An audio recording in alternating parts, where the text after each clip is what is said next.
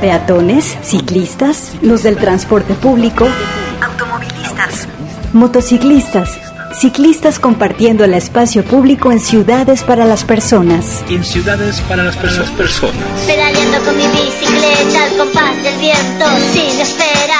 Inicia Vírula Radio. Aquí hablamos de bicicletas, ciudad y su movilidad. Debatimos, cuestionamos y repensamos el concepto de ciudad y la movilidad. Y la movilidad, y la movilidad. Hashtag pedalea con frecuencia. Inicia Vírula Radio.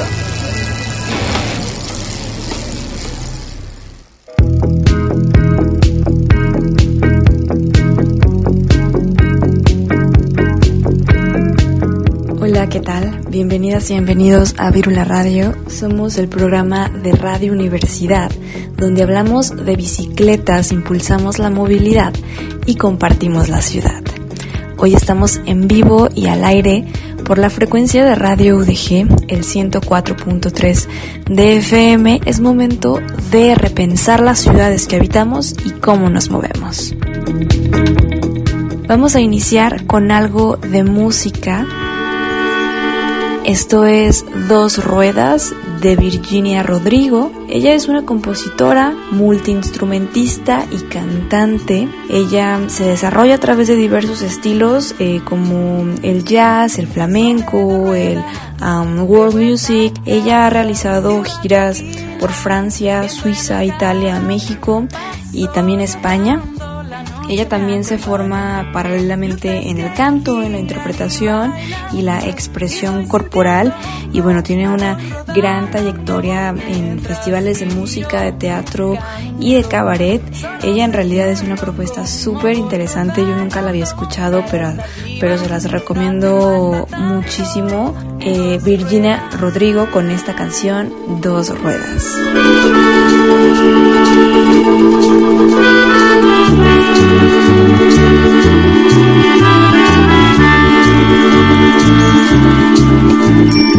Sobre dos ruedas, de vuelta a casa, ciudad tranquila, viendo en la cara, paso rodando, la noche me acompaña, luces que giran y bailan, y voy sintiendo como voy rodando, y mientras giro, canto, solo sintiendo como voy rodando para estar viva. No hace falta tanto, dos ruedas, saber que me espera.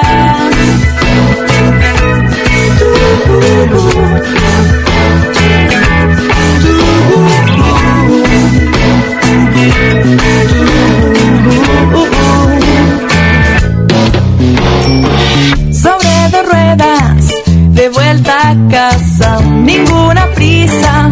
Madrid en la mirada, suave y despacio, la noche pasa en calma. Voy navegando calles de agua, baila mi paso, la luz por las ventanas. Para estar viva no hace falta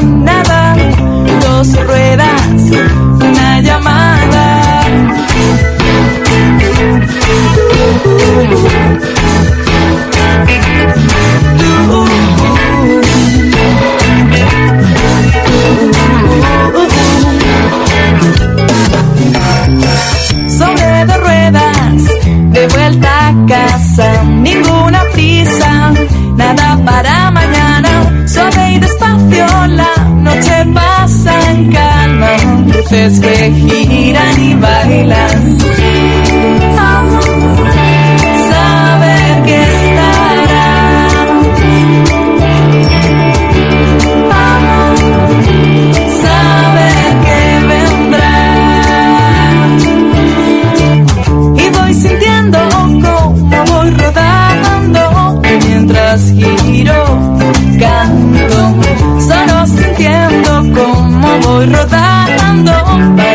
Viva no hace falta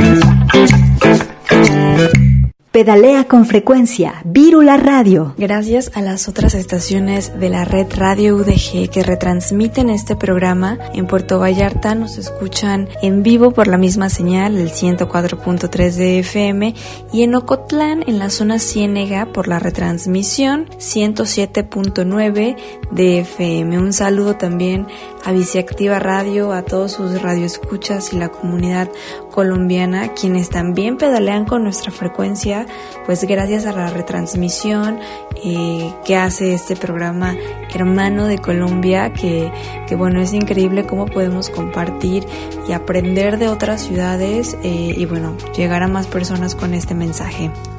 Yo soy Grecia Hernández, pueden contactar al programa a través de sus de nuestras redes sociales. Nos pueden encontrar como Virula Radio en Facebook, en Twitter, en Instagram. Eh, en el control operativo y producción, mi compañero Sebastián Cecillón. Recuerden que también estamos transmitiendo para todo el mundo vía internet en el sitio www.radio.udg.mx y pues nos pueden sintonizar de manera virtual. El día de hoy tenemos un programa eh, pues muy especial, con mucha información.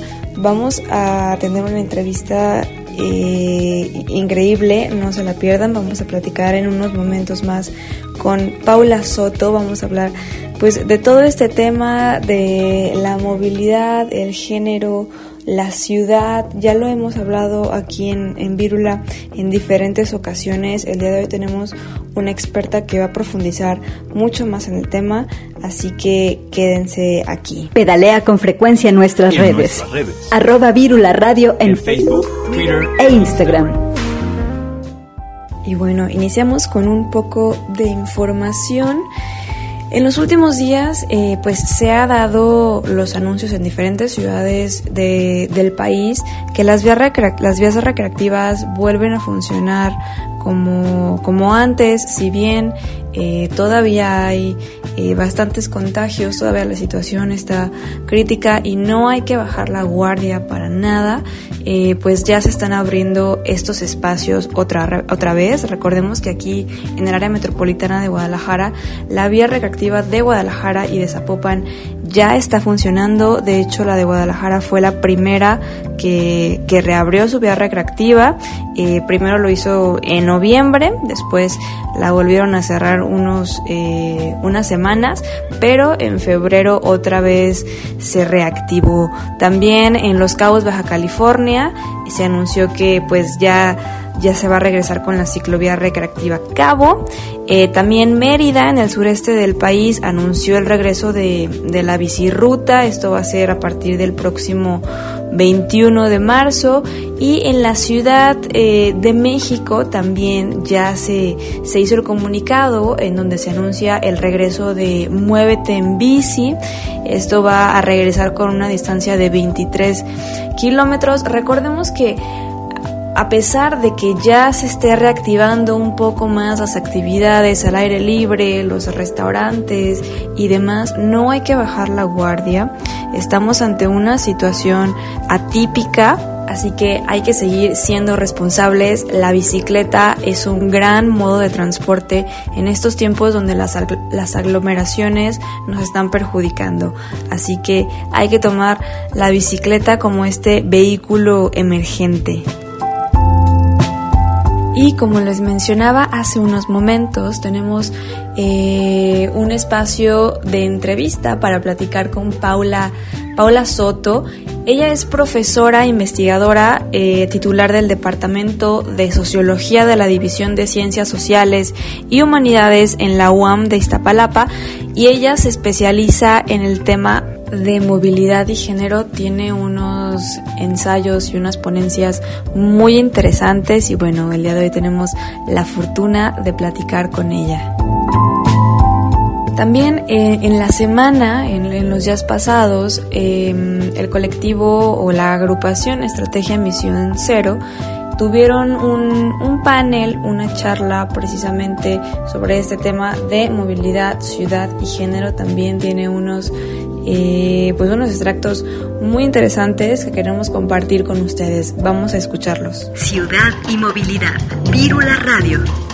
Yo tengo varias preguntas y también varias preocupaciones, porque yo soy Gabriela, trabajo en el IMEPLAN, en el área metropolitana de Guadalajara, y parte de mi trabajo es transversalizar la perspectiva de género en pues, planes metropolitanos de ordenamiento territorial o de movilidad. Entonces, uno de los retos más grandes que estamos teniendo es la apropiación de la transversalización del enfoque de género, pero no solo eso, sino que ahorita el reto en el que estamos es en poder transversalizar el enfoque de género, de inclusión y de diversidad en el Plan Integral de Movilidad Urbana Sustentable. Y pues vemos que hay como una brecha de conocimiento muy grande en el tema LGBT, sobre todo, no, como que no hay una caracterización o no sabemos cómo abordar, porque justo estamos discutiendo cómo incorporar estos enfoques en cada una de las temáticas del PIMUS, que es desde, desde el transporte público, bicis, transporte informal, autobuses, logística urbana, movilidad peatonal, seguridad vial.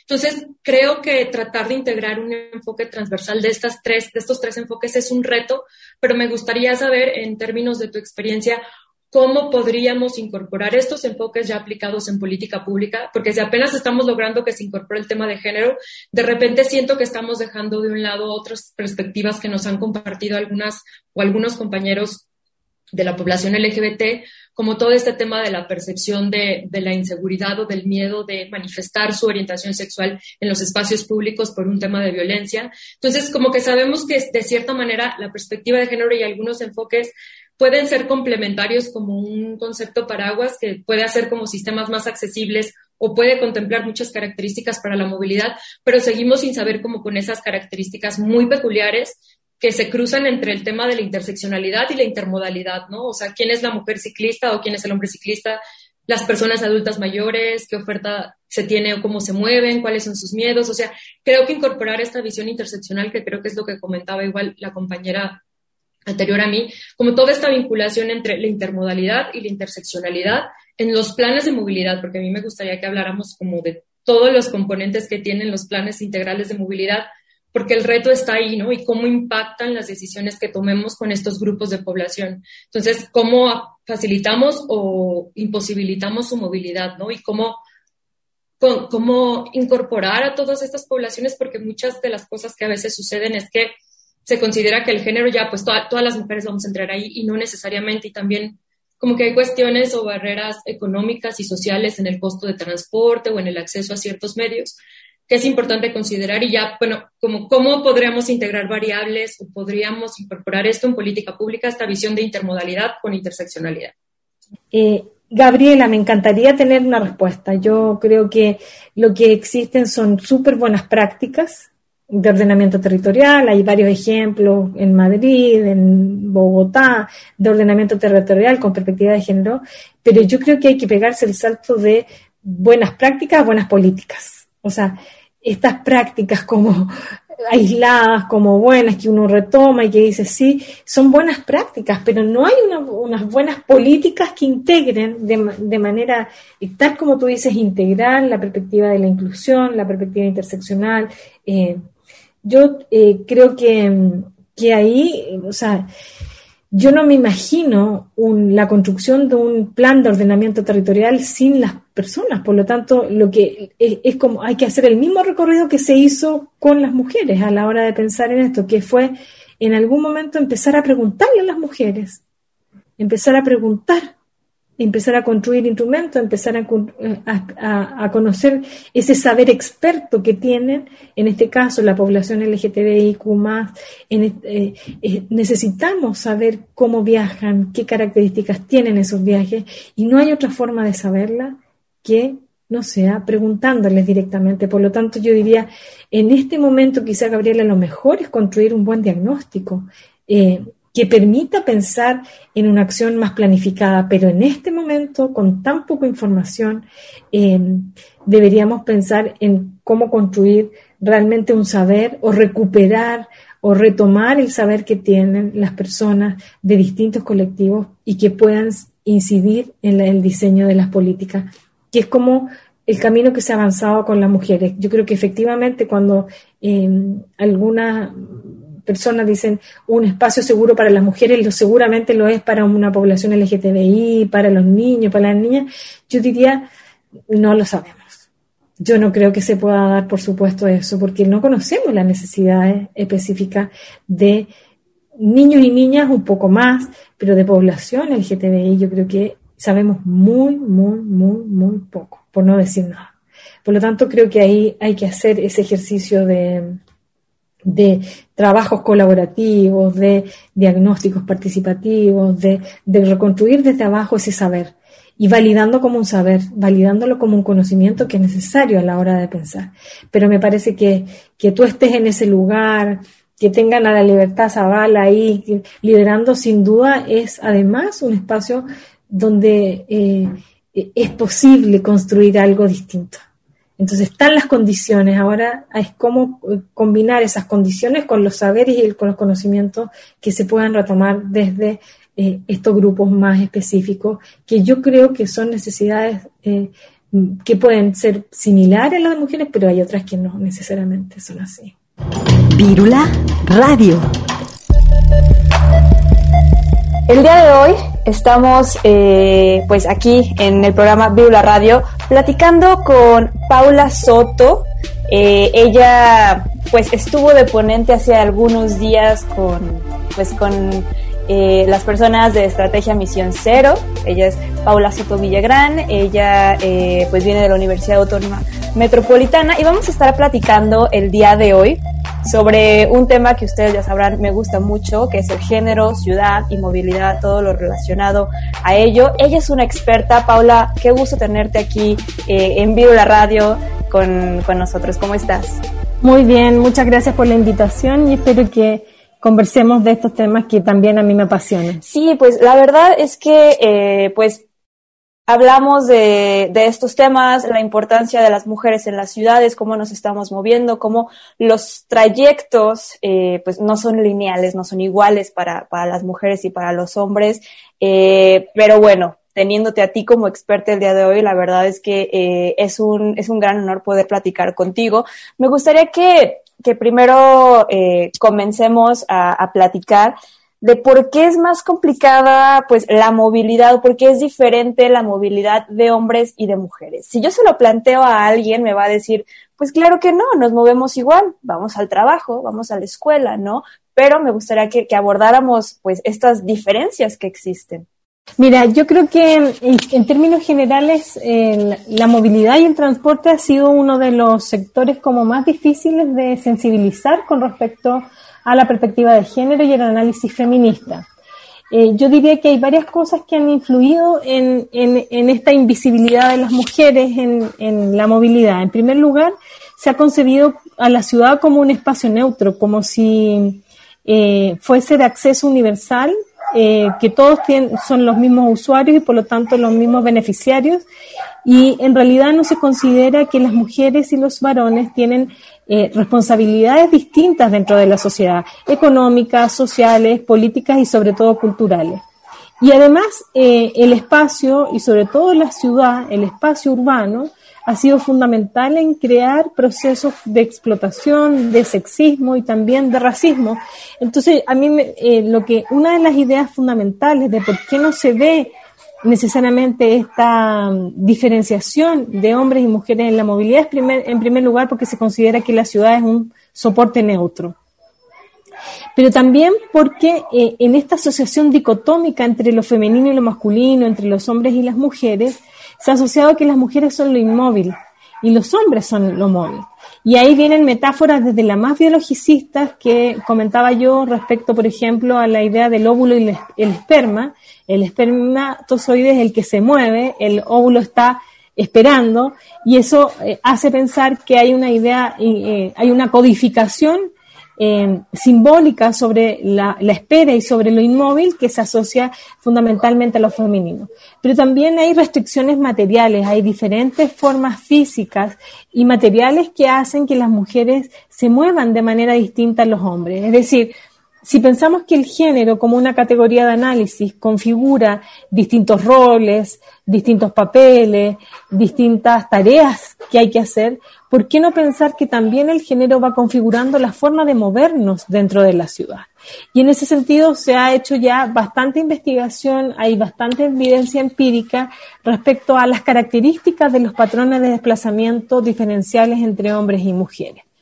Eh, eh, una de las cosas que, llama la atención es que, en primer lugar, los, los, patrones de desplazamiento, es decir, el moverse por un espacio físico, medible, eh, eh, se identifica a los movimientos de la mujer en este espacio como mucho más poligonales, es decir, que van desde distintas trayectorias, tienen distintas trayectorias, y en el caso de los hombres mucho más pendulares, de un origen a un destino, de la casa al trabajo fundamentalmente, y a lo más eh, a, eh, otros espacios como de recreación. En el caso de las mujeres van fundamentalmente al trabajo, a estudiar, pero además eh, tienen desplazamientos por razones, por tareas de cuidado, como por ejemplo dejar a los niños y las niñas en la escuela, por ir a, hacer trámites, por eh, visitar a, familiares, pero también por visitas al médico, a los centros de salud, eh, a los parques, que son todas tareas que en las cuales las mujeres van acompañada de niños o de personas mayores. Por lo tanto, hay patrones de desplazamiento distintos, pero también hay eh, otra evidencia que muestra que las mujeres se mueven, por ejemplo, en, espacios mucho más limitados a los barrios y a las colonias donde viven. Em, los hombres tienen una movilidad geográfica mucho más amplia. También hay diferencias en términos del acoso sexual. Las mujeres tienen mucho más temor al acoso sexual, mientras que para los varones el temor más importante es actos delictivos más generales. Eh, lo otro es el manejo del tiempo. El tiempo en un mismo trayecto de una mujer y un hombre puede ser significativamente mucho más lento, significativamente más lento, porque las mujeres viajan acompañadas de otras personas, viajan acompañadas de paquetes, bultos de supermercado, eh, eh, acompañando a niños y por lo tanto eso hace que un mismo trayecto sea em, el doble de tiempo o sea realmente mucho más lento en relación a los movimientos de los varones. Por lo tanto, hay, una serie como de elementos como diagnósticos respecto a cómo se dan los patrones de movilidad diferenciales entre hombres y mujeres que hacen que eh, eh, se piense que hay diferencias en términos de eh, movilidades cotidianas entre hombres y mujeres.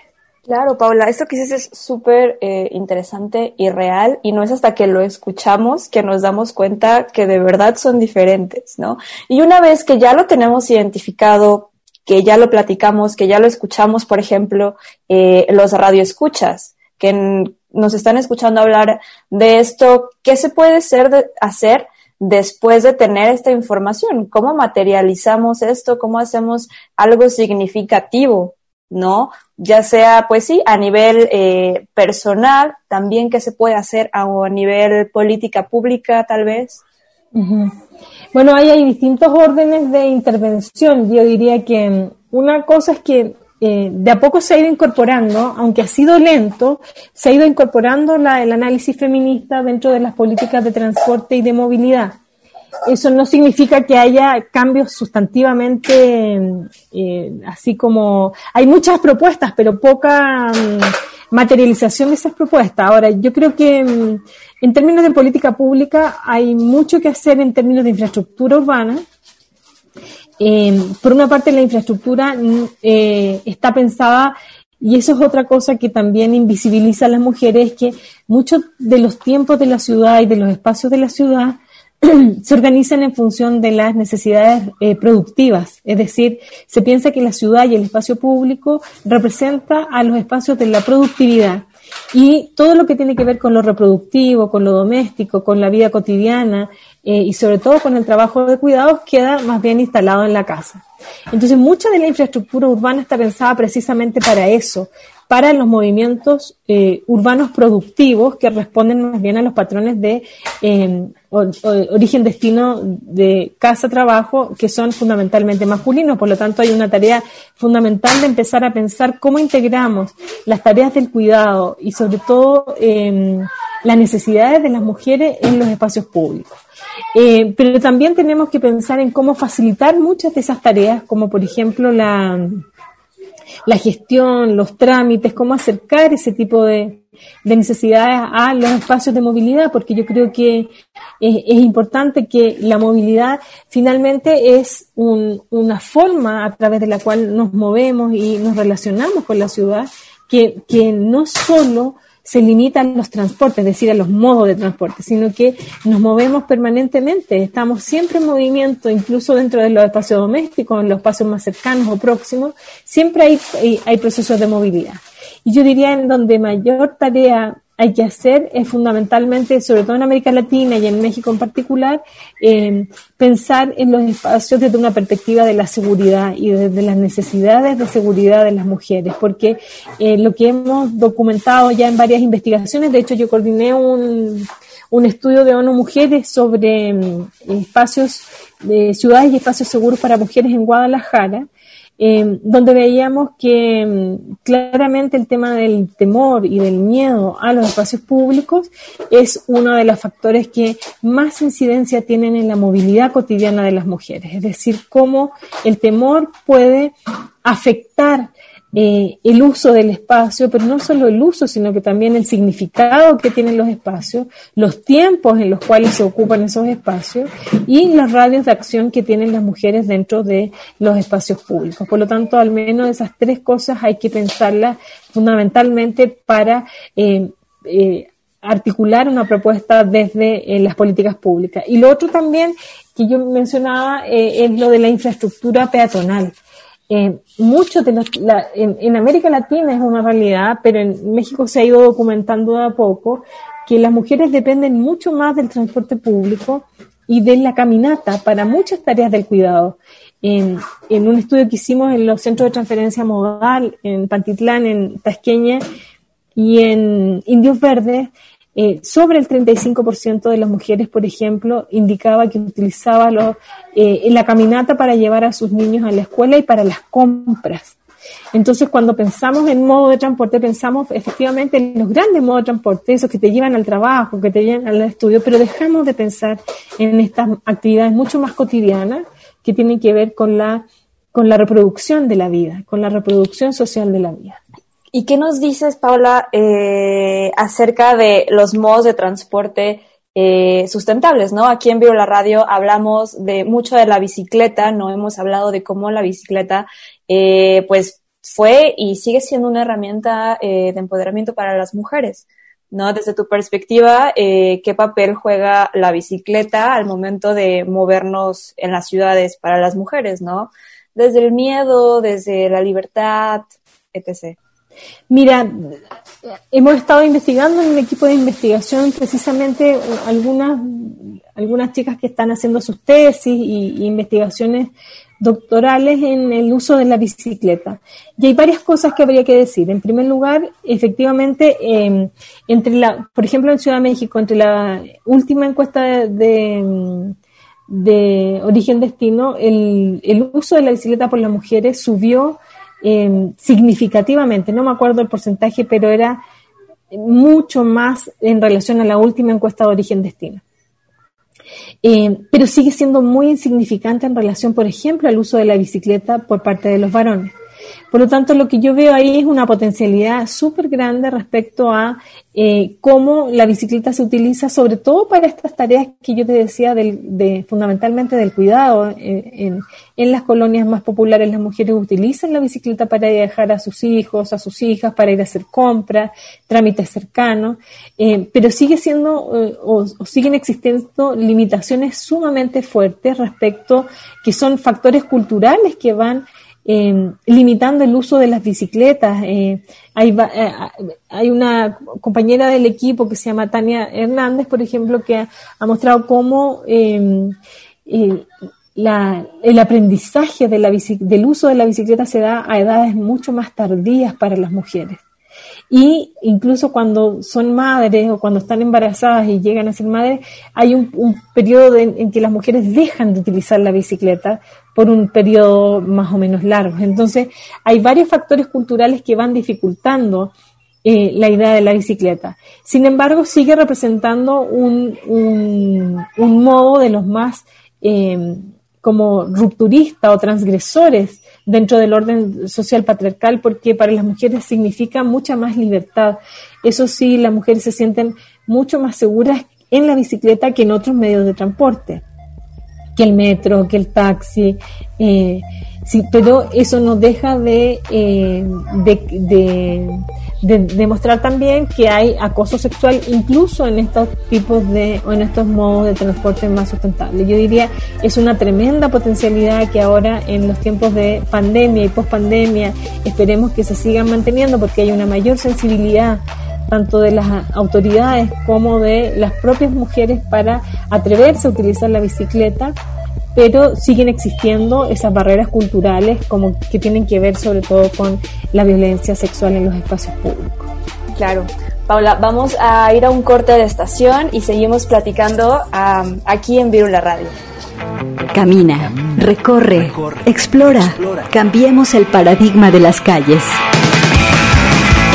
Buscamos espacios seguros para crear más ciclerías, menos avenidas. Virula Radio te acompaña en el trayecto. Hola Paula, no, no es duda, solo es que me acuerdo de algo cuando la primera vez que te vi presentar este trabajo, de algo que hablaste que, que a mí me parece fundamental, como si nos puedes contar un poquito de parte de las recomendaciones que hicieron Ah, sobre cómo, cómo hacer que los trans sean espacios que puedan cubrir ciertas necesidades de Ah, las sí. mujeres.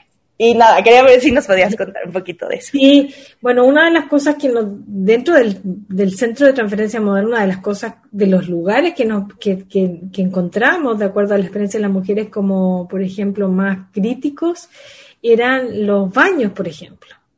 Eh, los baños, ningún centro de transferencia modal tiene cambiador, entonces las mujeres tenían que cambiar a los niños en los pasillos, en los andenes del centro de transferencia modal, porque no hay. Creo que Pantitlán había un solo baño. Entonces, eso refiere a la idea, es- eso es lo que nosotros estamos diciendo con la idea del conocimiento experto, con el conocimiento de la experiencia. O sea, para alguien que planea, no piensa que una persona vaya a ir acompañando a otra, por ejemplo. Es lo mismo que cuando pensamos en la encuesta de origen-destino. La pregunta, no hay ninguna pregunta de, de la encuesta de origen-destino que diga, ¿usted viaja? ¿Con quién viaja? Y eso cambia completamente eh, la información.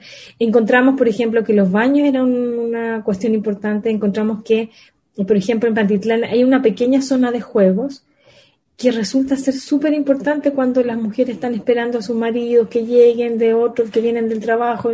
O sea, pero eso para la, para la gente que está incluso dentro de la transferencia modal, del del- de los centros de transferencia modal era terrible, porque en el fondo la gente se queda ahí. Pero ¿por qué se queda ahí si en realidad tiene que pasar rápido? Entonces lo que dicen es que eso dificulta el paso. Y yo creo que ese es un prejuicio urbanístico súper instalado, que la idea de la calle, por ejemplo, es de paso. Que la calle no es para estar, que la calle no es para hacer muchas cosas más. Entonces yo creo que ahí hay, un, hay, hay una serie de prejuicios urbanísticos que se terminan reflejando en ese diseño. Teníamos también o sea, pensábamos también en que mm, centrarse en la movilidad del cuidado de los trans. Proponíamos cosas como, por ejemplo, que estos kioscos de los trámites que hoy día son súper eh, útiles cuando están en los centros comerciales, ¿por qué no ponen en los centros de transferencia modal? Que eso podría ahorrarle en el viaje a una mujer horas, horas. Un kiosco ahí de trámites facilitaría llegaría más gente, la gente haría más fácil de- toda esa tramitología que implica ir a, pero que se instale ahí, por ejemplo. Eh, la señalética, yo, yo decía, eh, pero ¿cómo puede ser tan relevante? No, me decían, es que lo que pasa es que si yo me pongo a buscar dónde está el andén, acuérdense que en el caso de Pantitlán o en el de Tasqueña, que vienen interurbanos, eh, muchas veces pierden 15, 20 minutos tratando de ubicarse porque la señalética es pésima, está escondida debajo de, debajo de los puestos de, com- de comerciantes ambulantes, de, los árboles que hay. Entonces, la orientación es fundamental en eso. Y claro, cuando andas con un niño, cuando andas con una persona a cargo, te puedes demorar mucho más tiempo el- la cuestión de la señalética. Y lo otro que fue una cosa muy complicada, que es la cuestión del, del comercio. La verdad es que el comercio ambulante que está dentro de los centros de transferencia modal tiene dos miradas ahí muy dicotómicas, eh, que para muchas significa poder ahorrarse una ida a la tiendita y pasar y comprar algo que necesitan para llegar a su casa, pero en otras ocasiones significa un mayor riesgo, mayor vulnerabilidad, eh, la- la- el, el, los gritos, la cuestión del paisaje auditivo que se genera ahí, eh, el todo cerrado, de no ver la posibilidad, por ejemplo, de escaparse en algún momento, generan un paisaje que es bien complejo en, el caso del comercio ambulante. Entonces, hay solo como cuatro ideas eh, de las que me acuerdo fundamentales que vimos como en términos prácticos de qué cambiaríamos o cómo pensar un centro de transferencia modal centrado en mayor accesibilidad y en mayor cuidado y en mayor seguridad. Ciudad y movilidad. Vírula Radio. Estamos de regreso platicando con Paula Soto eh, de este tema, eh, pues súper interesante eh, y que está ahí todo el tiempo, que es el género y la movilidad, ¿no? Como las mujeres y los hombres tenemos distintas formas de movernos, distintos patrones eh, y bueno, Paula aquí nos ha estado platicando eh, todo acerca, acerca de ello. Estábamos hablando, eh, no, nos quedamos en el tema de, de la bicicleta, Paula, y tú hablaste algo de los tiempos en pandemia. ¿no? Vimos que pues se modificó todo, ¿no? Absolutamente todo en la forma de movernos, eh, nuestras, eh, nuestra vida cotidiana en general cambió muchísimo, ¿no? Entonces, los patrones de movilidad, por supuesto que también se vieron afectados. No sé si sea muy apresurado preguntar eh, desde tu perspectiva si ha traído aspectos positivos, negativos o cómo se ve el panorama de la movilidad en estos tiempos. Mira, yo creo que una de las formas de, o sea, una de las cuestiones que, que, la pandemia pudo exhibir con mayor eh, fuerza eh, es precisamente la, el otro elemento de este continuum de la movilidad que es la inmovilidad. Yo creo que mm, la inmovilidad, es decir, eh, la estrategia de quedarse en casa para eh, contener eh, los contagios, lo que ha mostrado fundamentalmente es esa invisibilidad en la cual muchas mujeres antes de la pandemia y después de la pandemia van a seguir viviendo, que es la idea del confinamiento. Em, el confinamiento no es tan nuevo para la experiencia cotidiana de las mujeres. Muchas de las amas de casa que salen precisamente para estas tareas de cuidado muy cercano, en espacios muy próximos, en realidad lo que ha exhibido es cómo eh, la distribución eh, al interior de la familia de las tareas del cuidado, em, la estrategia de la escuela en casa, em, eh, el cuidado fundamental eh, y emocional de contención que ha implicado eh, mantener a los niños y a las niñas, por ejemplo, encerrados, son tareas que siguen siendo tareas muy feminizadas, que hacen que muchas de las mujeres estén viviendo situaciones de mayor violencia. Lo que ha mostrado la pandemia es que hay una explosión de la violencia eh, en los espacios privados que ya los que ya sabíamos que eso ocurría, pero ahora con una mayor fuerza, pero además un excesivo, eh, una excesiva eh, carga de los trabajos tanto productivos que ahora se hacen en casa, pero además de los trabajos reproductivos que tienen que ver con los cuidados de otros. quienes más se responsabilizan, por ejemplo, en este contexto de pandemia de, las, de, las, de los cuidados de salud son las mujeres, las que tienen que acompañar a los enfermos, las que tienen que eh, desarrollar todo tipo de tácticas al interior del hogar para eh, limitar los contagios. Son tareas muy feminizadas que la pandemia ha exhibido y ha mostrado en términos de cómo hay una, una distribución muy desigual todavía de estas tareas del cuidado. Pero a mí la verdad es que cuando dicen lo del confinamiento, el confinamiento es nuevo eh, para quienes no estaban necesariamente viviendo en los espacios domésticos, pero para un, gran porcentaje de la población la idea de confinamiento no tiene nada de novedoso y, y desde una perspectiva, una lectura feminista son las mujeres las que han estado de alguna forma más confinadas a esos espacios domésticos. Claro, en realidad no me había puesto a pensar en en eso acabas de hacer explotar mi mente, pero, pero es cierto, ¿no? Para quienes están, eh, eso también me hizo pensar en que entonces el espacio privado en un momento fue, con, fue pensado para las mujeres y el espacio público para los hombres, ¿no? Acabamos de ver la prueba eh, de ello, que sigue todavía vigente. ¿Por qué? Porque las calles todavía no son seguras, el transporte todavía no, no, es, eh, no es seguro. Y bueno, eh, Paula, después de haber hablado todos estos minutos sobre este tema, ¿por qué es importante hacerlo? ¿Por qué se debe seguir hablando de esto? Porque muchas personas eh, pues leen acerca de la movilidad, que se está hablando mucho. Empezamos a decir, mejor pongan atención en estos temas, son mucho más importantes, eh, etc., inviertan mejor en esto en vez de banquetas, ciclovías, etcétera. Eh, ¿Por qué es importante? Yo diría que, mm, que mm, la movilidad es una parte de, de, la movilidad como parte fundamental. Si tú piensas, el contagio y la expansión de la enfermedad tenía que ver con la movilidad, es decir, cómo los cuerpos se mueven eh, de manera transnacional, lo que provocó de alguna forma eh, la, la, expansión de la enfermedad. Y al mismo tiempo fue la inmovilidad la estrategia seguida para eh, poder controlar contagios, para poder controlar los sistemas hospitalarios y por lo tanto la, movilidad es una parte eh, fundamental de la vida contemporánea y una parte fundamental de la vida de los seres humanos. Moverse es parte de nuestra mm, vida en sociedad. Por lo tanto, yo creo que eh, hemos sido mucho más conscientes ahora de la relevancia que tiene la movilidad pero en un continuo con la inmovilidad, es decir, cómo la inmovilidad y la movilidad son partes de un mismo fenómeno. Y yo creo que es fundamental politizar lo que ocurre en estos espacios domésticos, en estos espacios inmóviles, que también ponen a prueba, por ejemplo, otros tipos de movilidades, que son las movilidades virtuales, esta posibilidad que tengo de estar con ustedes en la radio eh, de manera virtual, eh, conversando en Guadalajara, eh, es una forma también de movilidad sin desplazamiento, que es una, una de las paradojas que yo creo que eh, la pandemia nos ha permitido observar con mayor claridad, porque antes sí teníamos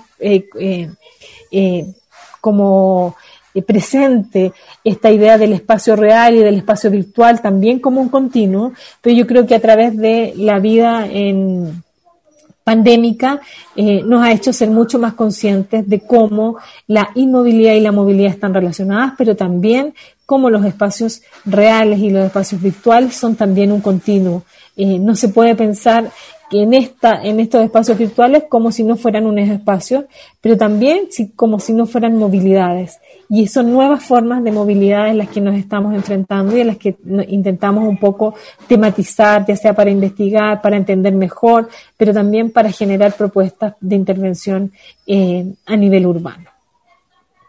Y ya por último, eh, Paula, creo que eh, aprovechando que te tenemos aquí, me gustaría preguntarte eh, bueno, en Guadalajara, afortunadamente, en los últimos años hemos tenido, eh, pues, un gran avance en temas de movilidad. Afortunadamente tenemos también gente muy preparada en estos temas. Sin embargo, el tema de género como que ha quedado un poco de lado, ¿no? Como que nos hemos enfocado mucho a hacer ciclovías, educación vial, pero se está aplicando todo eso con perspectiva de género creo que muchas veces ni siquiera se piensa en los proyectos, ¿no? Vamos a hacer banquetas, pero ya pensamos en las mujeres, ya platicamos con ellas, etcétera.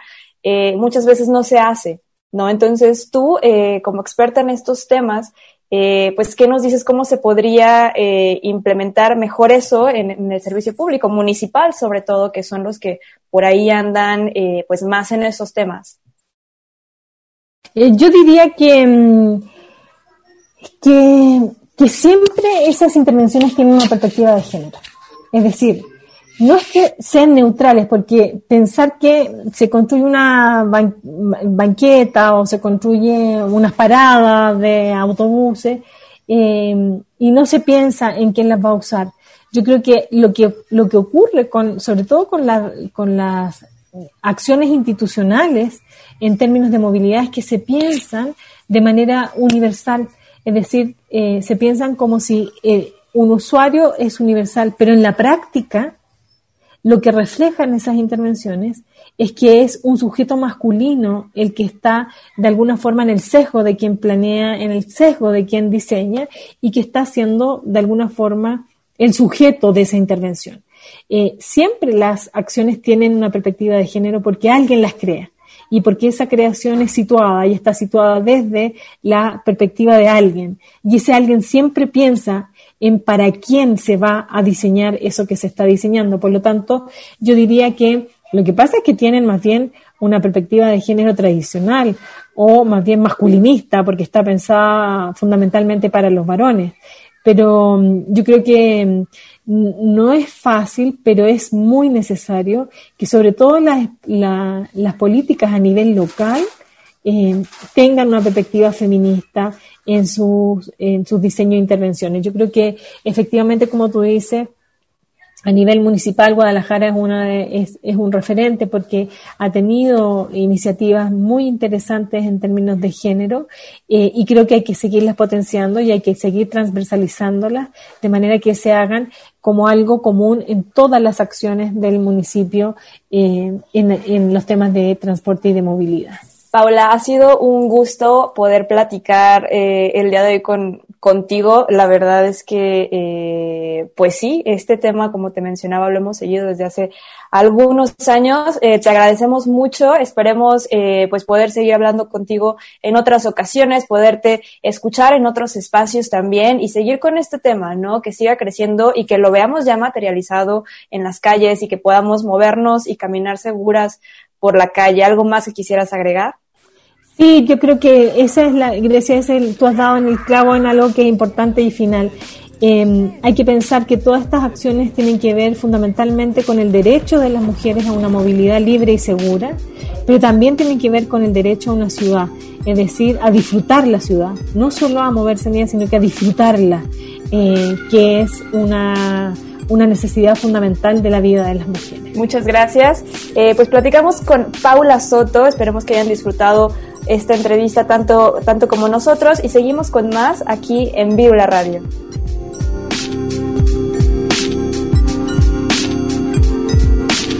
Paula, una maravilla poder escucharte y sobre todo pues este un poco sentirnos acompañados este, con, esta, con esta sesión. Eh, les compartimos que en la alcaldía estamos a punto de iniciar un taller eh, que está justamente dedicado a, mujeres eh, para, digamos, cómo puedo yo como mamá complementar este viaje de cuidado. Entonces, ¿cómo voy a llevar, cómo voy a llevar a mis hijos eh, o a mis sobrinos o a quien sea, ¿no? A mis nietos en la bicicleta. Este, o sea, justamente todavía está esta barrera que también comentaba Alma y que pues tú lo decías, ¿no? Es bien complicado eh, que, mm, que, las, que las mujeres realmente empiecen a considerar la bicicleta como una opción real de traslado por el tipo de viajes que normalmente se realizan, ¿no? Entonces, pues buscando esta manera de dar una, una respuesta, ¿no? Este, de ir ahí explorando, porque pues la verdad es como, como también lo dices, ¿no? Hay todavía muy poco pues, conocimiento, poca investigación este, pero sin embargo, pues estamos explorando esta posibilidad de generarle seguridad a las mamás, lo vamos a hacer en conjunto con Visitecas, un poco un ejercicio de cómo puedo llevar a, mis niños en bicicleta de manera segura y eh, eh, pues además que, se, que, las mujeres que participen en estas primeras sesiones se vuelvan replicadoras, ¿no? Entonces, em, pues sí, me gustaría mucho que tú nos pudieras, si tienes alguna eh, eh, idea, perspectiva o algo que nos pudiera complementar, pues sería muy valioso. Bueno, respondo a, Paola, yo le diría, bueno, que están dando en un, están abriendo un debate con este taller que es muy, muy importante y que tiene que ver precisamente con cómo, eh, yo creo que incluso antes del contexto de pandemia, efectivamente la bicicleta estaba cumpliendo un papel fundamental para ciertas tareas de cuidado eh, en la vida de, las mujeres. Eh, quizás en términos de porcentaje es mínimo, pero, pero tiene relevancia, eh, independiente de lo, de lo cuantitativo. Yo solo diría ahí que me, gustaría que pudieran pensar cómo incorporar a los niños y a la niñez en general en este ejercicio.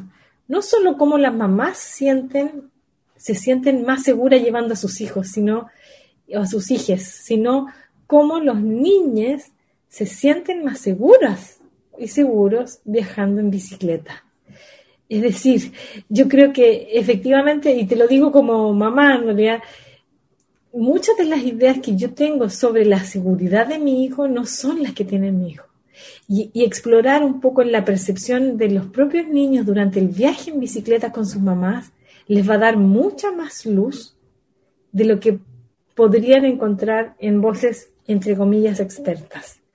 Yo creo que en ese sentido el, el viaje experto es el de, la, de la niñez. Entonces, ¿cómo hacen que el taller no solo sea de las mamás, sino que también incorporen a los niños? Es decir, ¿qué van percibiendo? Percibir a esa estatura es percibir una ciudad completamente diferente. A lo mejor los riesgos que ven ellos no son los que ves tú cuando vas en bicicleta porque vas en otra altura y vas teniendo una visión un poco más panorámica. ¿Qué perciben? ¿Qué colores, olores van teniendo durante ese viaje, puede ser un conocimiento súper importante de considerar en el taller. En el proyecto de, que estamos haciendo con Sectella hay una, compañera que está estudiando precisamente las implicancias de moverse por tareas del cuidado con, con, la niñez. Y estamos tratando de pensar en, en ampliar, es decir, no solo la percepción de las mamás, porque si no quedamos otra vez eh, dejamos el conocimiento de los niños en una posición subordinada. Y ahí yo creo que hay muchas luces que les darán la propia experiencia y se van a asombrar de lo que puedan decir eh, esa, esa niña sobre esa experiencia del viaje. En el 104.3 de FM, Vírula Radio. Te invitamos a descargar nuestro podcast en el sitio podcastudg.com o bien también lo puedes hacer desde tu plataforma de streaming preferida. Estamos en Google Podcast, Deezer, iTunes y Spotify eh, así que tú eliges la manera de, de, escucharnos. También te recordamos que estamos en redes sociales como Virula Radio. De hecho, en Instagram estamos subiendo cada semana la entrevista a Instagram TV. Así que ahí la puedes ver y también escuchar, la puedes compartir y, y pues sobre todo disfrutarla. Estamos llegando ya al final de este programa. Esperamos que, que lo hayas disfrutado. Te recordamos también volver a pedalear al aire aquí con nosotros la próxima semana en el mismo horario y la misma frecuencia porque tenemos más información para compartir con ustedes. Gracias al equipo de producción que hace posible esta emisión y a quienes nos escuchan. Eh, nos escuchamos la próxima semana y recuerden, pedalen con frecuencia. Las ciudades crecen y otras formas de movernos son posibles. Vivamos la movilidad y tomemos los espacios públicos. ¿Tú cómo te mueves y vives la ciudad? Queremos ciudades habitables para todas las personas. Esto fue Virula Radio. Volvemos la próxima semana aquí en Radio Universidad. 104.3 FM. Bicicleta, música y versos, círculos sonales multicíclicos.